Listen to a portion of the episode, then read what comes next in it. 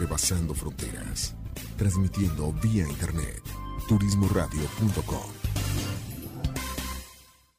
Para, respira, siente y mira hacia adentro. Ahí viven tus respuestas. Tribu de Barak, un programa con temas relacionados con el desarrollo espiritual, personal, liderazgo, mejora continua y causas que ayuden al mundo a recuperar su esencia de vida. Tribu de Barak, edificando tu ser en las tres dimensiones, cuerpo, alma y espíritu. Caminemos juntos hacia lo mejor que la vida nos tiene reservado según nuestra voluntad. Bienvenidos. ¿Qué tal amigos? Ya estamos de regreso.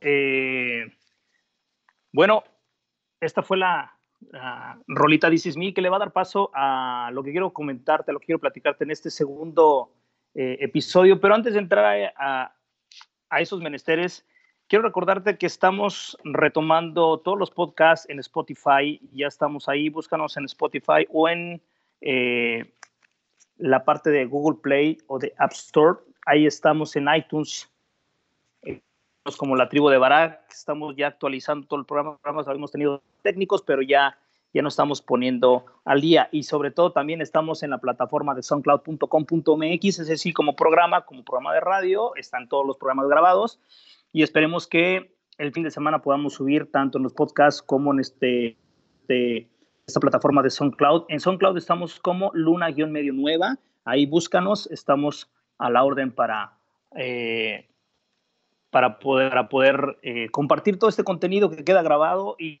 y única, la única meta, meta de que pueda ayudarnos a ser eh, más que, mejor, que mejores a ser más plenos, más felices, a vivir más tranquilos. Entonces, ahí está la invitación. Otra cosa quiero invitarte, si algún contenido que tú veas que es importante para alguien, que tal vez sientas que alguien necesita algún tipo de, de, no, no, necesariamente de consejos, sino de, sino de escuchar un planteamiento de lo que nosotros aquí te compartimos, pues reenvíale el contenido. En, en, prácticamente todas las plataformas te da la opción de poder compartir el link para que esa, esa persona en especial pueda escuchar parte del programa, ese que sea eh, uno de los cometidos que tú puedas tener si nos haces el favor de escucharnos. El compartir nos ha ayudado a poder llegar a, varios lugares. De hecho, en la plataforma eh, de donde distribuimos para los podcasts, eh, cuáles son los, eh, los programas que de alguna u otra manera van teniendo mayor penetración en el gusto de la gente por alguna razón, no lo sé si porque le gustó a alguien y lo compartió o porque se hizo más publicidad en ese momento. La verdad es que no te puedo decir cuál sea la razón, pero hay algunos programas mucho más escuchados que otros. Eh, y eso, bueno, pues a nosotros nos llena de, mucha satisfacción que en algo podemos abonar a que, pues a que esto sea así, ¿no? Entonces, eh, te, damos, te damos las gracias por, por todo lo que puedas ayudarnos a, a, pasar eh, el mensaje por ahí, ¿no? Curiosamente, Violencia en las Relaciones es el, programa en, Spotify que más, que más eh, veces se ha reproducido, entonces, entonces bueno, pues ahí, lo dejamos consumo de todos ustedes. Y bueno, vamos a empezar esta segunda parte, este segundo bloque de, de algo que se llama Este Soy. Y quiero empezar con un cuento para variar. Este, terminamos el otro bloque con un cuento y quiero, quiero empezar este bloque con otro cuento. Y dice que, que había una vez un hombre que, que padecía de un miedo bastante absurdo. Temía perder, perderse entre los demás. Todo empezó una noche en una fiesta de disfraces cuando él era muy joven. Alguien había sacado una foto en la que aparecían en hilera todos los invitados pero él al verla no se podido reconocer cuál era él, se confundía. Él en ese entonces había eh, elegido disfrazarse de pirata. Se puso un parche en el ojo, un pañuelo en la cabeza y eh, se fue vestido de pirata, ¿no? Su maquillaje consistía en, un, fuerte rubón en las mejillas, unas chapitas como quien, dice, y un poco simulando un bigote. Pero el disfraz, el disfraz perdón, incluía bigotes y, bueno, gorros también, también en, en la cabeza, pero asimismo había bastantes con ese mismo disfraz. Él se había divertido mucho en esa fiesta, por lo que en la, foto parecían estar muy divertidos todos, entonces tampoco eso le ayudó. Finalmente recordó que el momento en que se tomó la foto, él estaba, del brazo de una rubia. Entonces, entonces intentó verse eh, por esa referencia, pero fue, fue inútil. Más de la mitad de las mujeres eran rubias en esa fiesta y pocas eh, se mostraban brazo de piratas. Entonces, eh, se le fue, se le hizo complicado reconocerse por ese lado. Entonces, el hombre quedó muy impactado, por esa vivencia y a causa de ello, durante bastantes años no asistió a ninguna reunión por, por temor a volverse a perder. Pero un día ocurrió una solución. Dijo, cualquiera que fuera el, fuera el evento, aparte, vestiría siempre y se ponía camisa café, pantalón café, chaqueta café, eh, calcetines y zapatos cafés. Si alguien saca una foto, yo siempre podré saber que el de café soy yo, se dijo a sí mismo. mismo. Con el paso del tiempo, nuestro héroe tuvo cientos de oportunidades para confirmar su astucia al toparse con los espejos, espejos las más grandes tiendas, tiendas bien junto a otros que caminaban por allí, se, repetía, yo soy de café. Durante el invierno que siguió, unos amigos le regalaron un pase de una tarde en una sala de baños de vapor en Turcos. El hombre aceptó con gusto, nunca había estado en uno y sintió que, ese, eh, que sería una gran experiencia. Había escuchado de boca de sus amigos las ventajas, ventajas de una ducha escocesa, del baño finlandés y, del, y de la sauna aromática. Llegó al lugar, le dieron dos toallas y lo invitaron a entrar a un pequeño cuarto para desvestirse. desvestirse El, el hombre el pantalón, la camisa, la camiseta, los zapatos y los calcetines. Y cuando estaba a punto de quitarse los calzoncillos, al espejo y se paralizó. Si me quito la última prenda, quedaré desnudo como los demás, pensó. Y si me pierdo, ¿cómo podré identificarme si no cuento con esa referencia que tanto me había servido? De cuatro, de un cuarto de hora se quedó en el vestuario con su ropa interior puesta, dudando. Quizá debía irse. Y entonces se dio cuenta de que si bien no podía, podía permanecer, probablemente pudiera mantener alguna señal de identificación. Con mucho cuidado, quitó la hebra de su camisa que traía y se la ató al dedo pulgar, de su pie derecho. Debo, recordar, eh, debo recordar esto el que tiene la hebra café del dedo, eh, del dedo, en el dedo soy yo. Sereno, ahora con toda, eh, con toda tranquilidad, ya teniendo el, el hilo en el dedo atado, se dedicó a disfrutar del vapor, los baños y un poco de natación, sin notar que entre las idas y venidas, las zambullidas en la piscina, la lana resbaló por su dedo y quedó flotando en el agua de la piscina. Otro hombre que nadaba cerca, al ver la hebra del agua, le comentó a su amigo, qué casualidad, este es el color que siempre quiero describirle a mi esposa para que me teja una bufanda. Me lo voy a llevar, me voy a llevar la hebra para que busque la lana del mismo color. Y tomando la hebra que flotaba en el agua, viendo que no tenía dónde guardarla, se le ocurrió atársela al dedo del pie derecho. Mientras tanto, el protagonista, que a esta historia había, había terminado de probar todas las opciones y llegaba a su, a su locker para vestirse, encontró confiado, pero al terminar de secarse, cuando se miró al espejo con horror, advirtió que estaba totalmente desnudo y que no tenía la hebra del pie. Me perdí, dijo temblando, y salió a correr en el lugar en busca de la hebra marrón, perdón, café, que le identificaba. Pocos minutos después, observando detenidamente en el suelo, se encontró con el de otro hombre, el trozo de lana café en su dedo. Tímidamente se acercó y le, y le dijo, Disculpe, señor, yo sé quién es usted, pero ¿me podría decir quién soy yo? ¿Yo? Bien, hasta aquí el cuento. Este cuento nos relata eh, una situación extrema definitivamente de dependencia de la mirada a otros. Para definir quiénes somos nosotros, nosotros. El que me diga quién soy, soy. Sin embargo, si no vemos solamente que a través de la mirada de los demás sea de descalificación, aceptación, perderemos nuestra mirada de quiénes somos nosotros.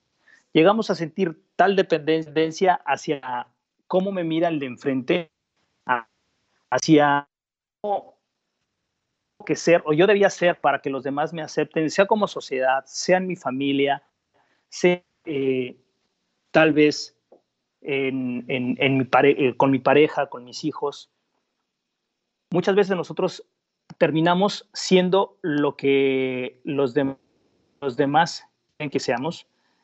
Eh, muchas veces nosotros nos damos cuenta que vamos por ahí eh, buscando nuestra propia identidad en la mirada de los, de los demás. Muy, es muy común ver que en un momento de nuestra vida, vida nosotros nos vamos extraviando, nos vamos perdiendo en lo que la sociedad espera de nosotros, nuestra familia espera de nosotros y quién realmente somos nosotros.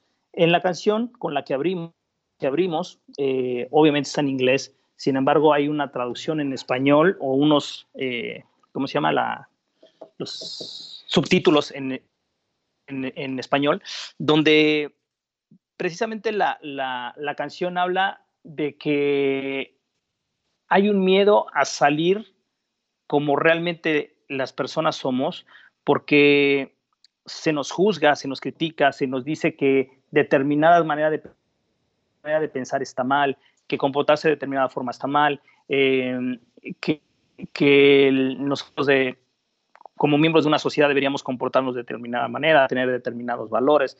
Y entonces, esta canción habla precisamente de reclamar quién yo soy a pesar de no encajar en determinada sociedad muchas veces eh, nosotros vamos apagando nuestra propia identidad y vamos adecuándola para tratar de embonar, de encajar, para ser miembro de esta familia. Si yo a lo mejor soy miembro de una familia demasiado, demasiado, demasiado conservadora, revolucionarias, pero cada que voy a la familia me siento descalificado, bueno, pues voy a terminar por o, por tratar de, tapar esa parte de mi personalidad para cambiar.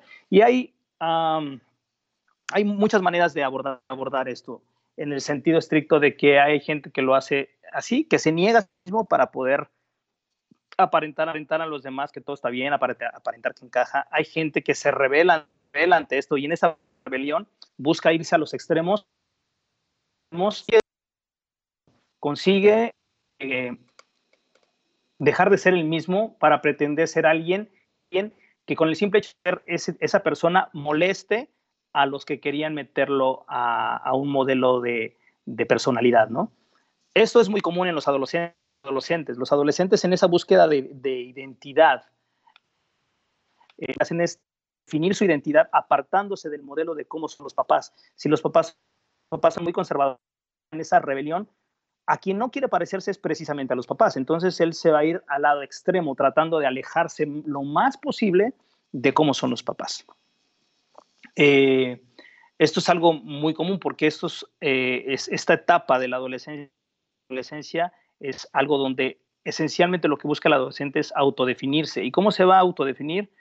Comparándose con los demás. Y entonces va a empezar a ver qué les desagrada a mis papás para yo hacer eso, pero no, ni siquiera es por molestar a los papás, es por una búsqueda inconsciente de la propia personalidad. Bueno, esto en la vida adulta llega a seguir sucediendo cuando nosotros no hemos encontrado lo que realmente, somos, somos. Y entonces, en esa propia, propia búsqueda nuestra individualidad, vamos probando modelos, algunos con relación a lo que no me gusta o a lo que detesto o en relación a lo que yo quisiera ser, pero no lo que yo soy, sino lo que yo quisiera ser.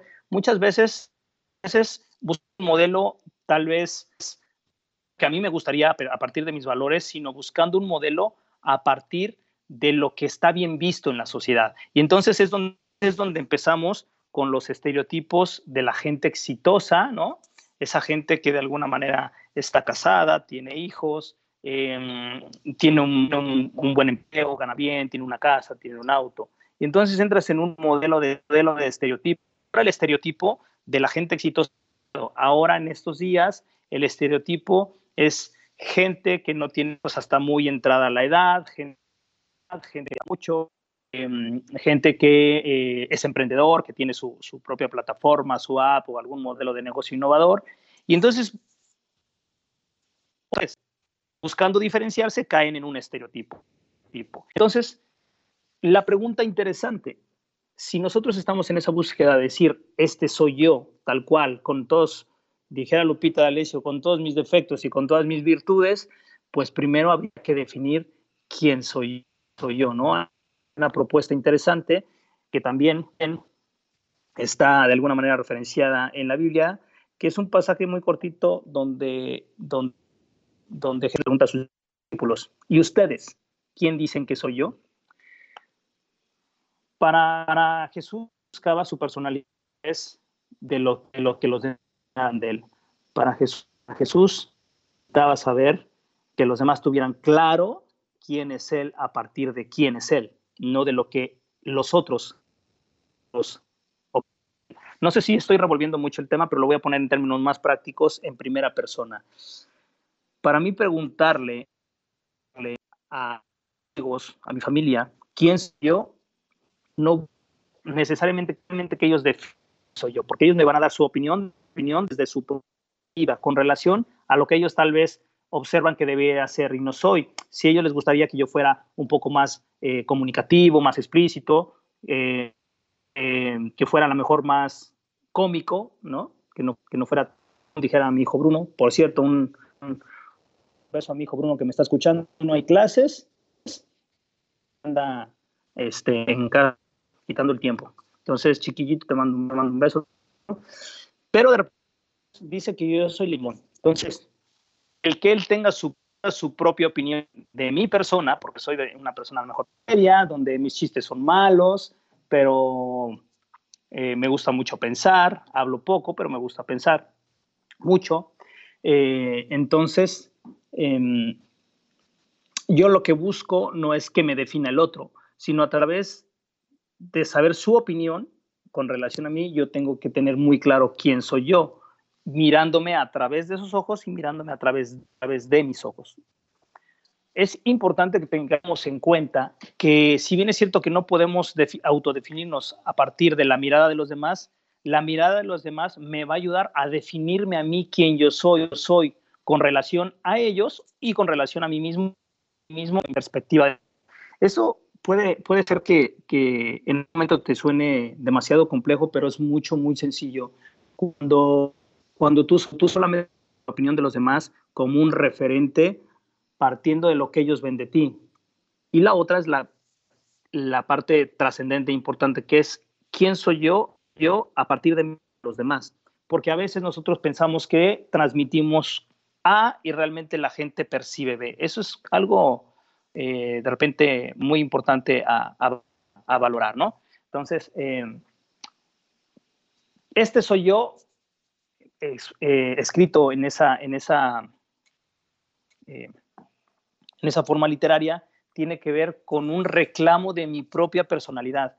Este soy, puede ser que te guste, puede ser que no te guste, puede ser que, que vaya en contra de lo que tú esperas de mí, pueden, pueden ser muchas cosas, pero este, este soy yo con todo lo que esto conlleve. Claro, esto dicho desde la arrogancia, pues no es nada agradable, pero dicho desde la manera de reclamar tu propia identidad, obviamente pagando el precio que esto corresponde, pues no debería generar ningún problema. Ahora, este soy yo a partir de mi historia y a partir de lo que he podido aprender a lo largo de mis experiencias, de mis años y mil cosas. Ahora bien, ¿qué pasa si tú me preguntas o si yo vuelvo a, tener un programa como este? En un año tal vez esta persona que yo soy ahora, en un año voy a ser muy diferente, parecido, pero seguramente no el mismo, porque nosotros somos la suma de muchas experiencias, somos la suma de muchos años y no dejamos de ser aquel niño de 8, de 10, de 15, y tampoco voy a dejar de ser este adulto de 44 años cuando yo tenga la mejor 50 o 60 años. Somos la suma de todos y cada uno de estos y eh, en su justo momento es la propia huella que nosotros vamos dejando en una evolución necesaria para poder a cada momento reclamar y decir, este soy yo. Pues muy bien, eso es lo que quería compartirte el día de hoy en esta mañana. Yo quiero darte las gracias por todo el tiempo permitido eh, estar aquí contigo en esta hora, ya son 50, 52 minutos, ya le estoy dejando poco tiempo al tabo, es hora de despedirme. Te voy a dejar con esta última canción, que es precisamente El Gran Show. ¿Qué es el Gran Show? Es precisamente eso que tenemos todos los días, que es la vida que vivimos, es un show, es, tú lo puedes hacer divertido, lo puedes hacer triste, dramático, de terror, eso depende de cada uno de nosotros. Yo te invito a que sea un show donde tú seas la estrella y que tengas un reparto coestelar de lujo que tú vayas seleccionando y que invites a quien quieras invitar y la gente que no quiera sumarse, déjala ir, de eso se trata el desapego. Entonces te mando un abrazo, te invito a que visiten nuestras redes sociales, muchas gracias a nuestros patrocinadores, nos vemos dentro de ocho días, ojalá pueda ser con Facebook Live, esta vez, eh, aunque lo anunciamos así, no pudo, no pudo ser posible por temas meramente técnicos. Les mando un abrazo, los dejo con esta canción y que excelente fin de semana, que Dios los bendiga. Nos vemos chiquito, te mando un beso, bye bye. Piensa en tu cuerpo como el vehículo, tu alma como el volante, tu espíritu como el motor y la mente, tus pensamientos como el conductor de tu vida. En la tribu de Barak observaremos y edificaremos el vehículo, poniendo al conductor al volante, utilizando el motor en favor de la vida y el bienestar. Todos los viernes, 10 de la mañana, por turismoradio.com. Haciendo check-in en tu vida. turismoradio.com